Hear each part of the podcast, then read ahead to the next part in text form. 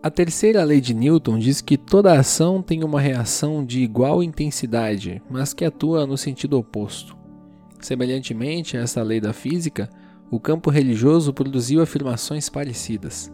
Allan Kardec dizia que todo efeito tem uma causa, e várias religiões orientais acreditam na doutrina religiosa do karma, que tem diferentes compreensões e interpretações, é verdade, mas que em linhas gerais compreende que todo bem ou mal que o indivíduo tenha feito numa vida resultará em consequências boas ou más para essa vida ou para as próximas existências.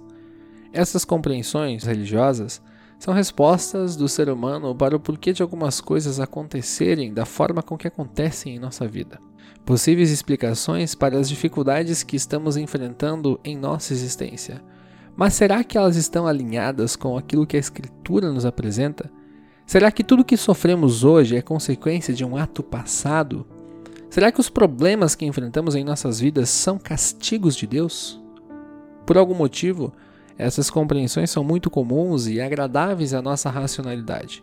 Gostamos muito dessa dinâmica retributiva. No evangelho deste final de semana, temos uma cena que nos lembra algo parecido. Somos apresentados a um crime bárbaro e a uma tragédia que, ao que parece, haviam repercutido muito nos dias de Jesus. Lucas escreve que Pilatos, alguém conhecido por ser sanguinário e cruel, havia assassinado um grupo de galileus que se dirigiam para Nazaré a fim de oferecer sacrifícios a Deus. O que levou Pilatos a cometer este crime não está claro, Apenas sabemos que o fato causou grande repercussão, principalmente pela crueldade com que os homens foram mortos. Lucas descreve que o sangue dos galileus se misturou com o dos sacrifícios, o que transmite uma ideia de que a morte daqueles homens foi cruel. Este acontecimento, marcado pela crueldade, fez com que alguns seguidores de Jesus acreditassem que a causa de sua morte fossem os seus próprios pecados. Ou seja, eles supunham que provavelmente aqueles homens haviam sofrido essas coisas, pois Deus estava os castigando. Esta noção ou compreensão não aparece pela primeira vez aqui em Lucas, no capítulo 13, nem está restrita só à religiosidade judaico-cristã. Muito tempo antes, o ser humano já pensava que as coisas ruins que aconteciam em sua vida eram resultado da ira de Deus, ou de um Deus. As religiões gregas, romanas e nórdicas também atribuíam as desgraças da vida ao castigo dos deuses. Na Idade Média, essa compreensão novamente adentrou o cristianismo, e muitos acreditavam que fome, doenças e guerras eram castigos de Deus. Na Escritura, no Antigo Testamento, também temos exemplos desta compreensão. Em uma história muito conhecida, Elifaz, Bildade e Zofar tentaram convencer Jó de que as coisas pelas quais estava passando eram uma punição de Deus sobre ele. Os amigos de Jó queriam que ele confessasse seu pecado e aceitasse o seu destino. No entanto, Jó se recusava, afirmando que o que estava acontecendo em sua vida não era um castigo divino e que Deus não se relaciona com o ser humano dessa forma.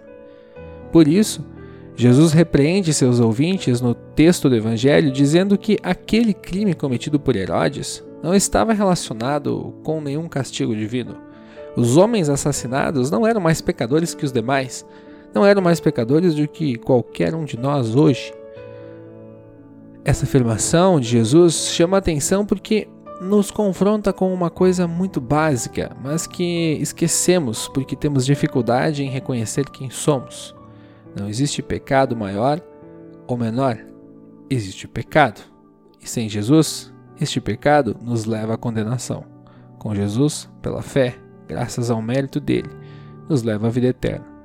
E diante da realidade do pecado que habita igualmente em todos nós, precisamos nos arrepender, mudar a nossa mentalidade, corrigir nosso proceder e perceber diante das tragédias que ocorrem o quão breve e frágeis somos todos nós. Para dar ainda mais ênfase ao seu ponto, Jesus usa ainda outro exemplo. Ao que parece, um acidente muito grave havia ocorrido na região, onde o desabamento de uma torre havia vitimado 18 pessoas. O fato de Jesus usar este exemplo sugere que para alguns aquela tragédia também era vista como um castigo de Deus sobre os envolvidos. Novamente, Jesus nega essa suspeita e afirma que essa tragédia apenas aponta para o fato da fragilidade da vida humana.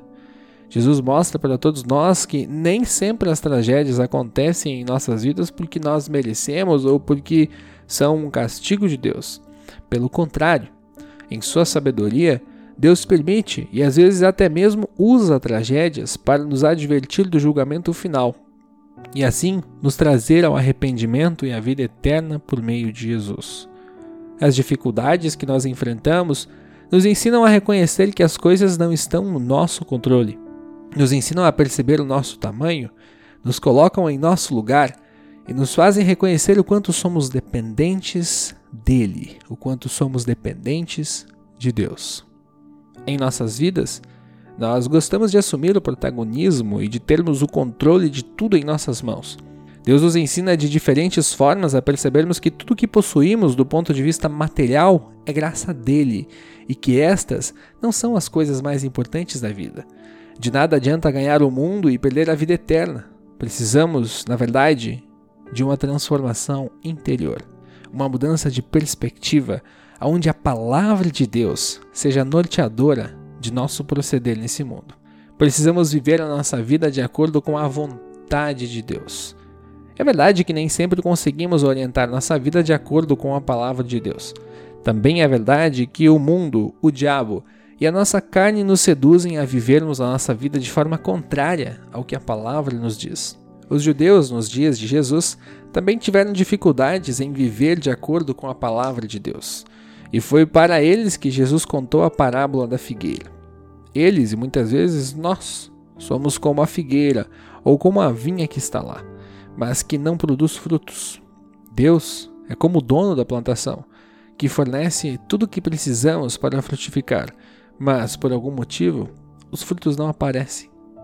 E diante dessa realidade, a planta que está ali não tem serventia. Por isso, a alternativa mais lógica seria a remoção dessa planta. Porém, Deus não trabalha dessa forma.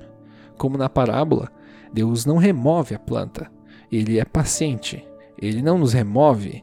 Ele é muito paciente conosco. Ele permite que a planta seja adubada. Ele dá mais um tempo para frutificar.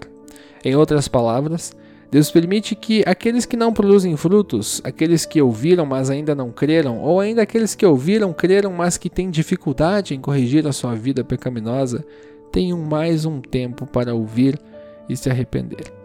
No entanto, a parábola nos diz que este tempo é limitado. É limitado a nossa vida nesse mundo. Assim, ao longo de nossa trajetória por aqui, temos a oportunidade de ouvirmos a mensagem do Evangelho e permitirmos que essa mensagem transforme nossa vida e a nossa forma de olharmos para a vida. Dificuldades surgem, tragédias ocorrem e não estamos dizendo-os por sermos cristãos. Deus permite que elas ocorram para mostrar quem somos e nos chamar ao arrependimento. Deus quer que andemos em conformidade com a Sua palavra e deseja que vivamos e levemos a mensagem a todas as pessoas que ainda não o conhecem. É fato que nem sempre estamos dispostos a fazer isso. Sorte a nossa que a disposição e a força para nos arrependermos e mudarmos nossa forma de pensar não depende de nossos próprios esforços, mas é um presente de Deus. É Deus quem nos capacita, produzindo arrependimento em nossos corações e faz crescer os frutos que fluem da nossa salvação nos agarremos à Sua palavra e deixemos Deus produzir os seus frutos por meio de nós. Amém. Eu sou o pastor Jean Kissler Frank, pastor capelão no Colégio Luterano São Paulo e auxiliar na congregação Redentor do bairro Moinho Velho. Um grande abraço a todos.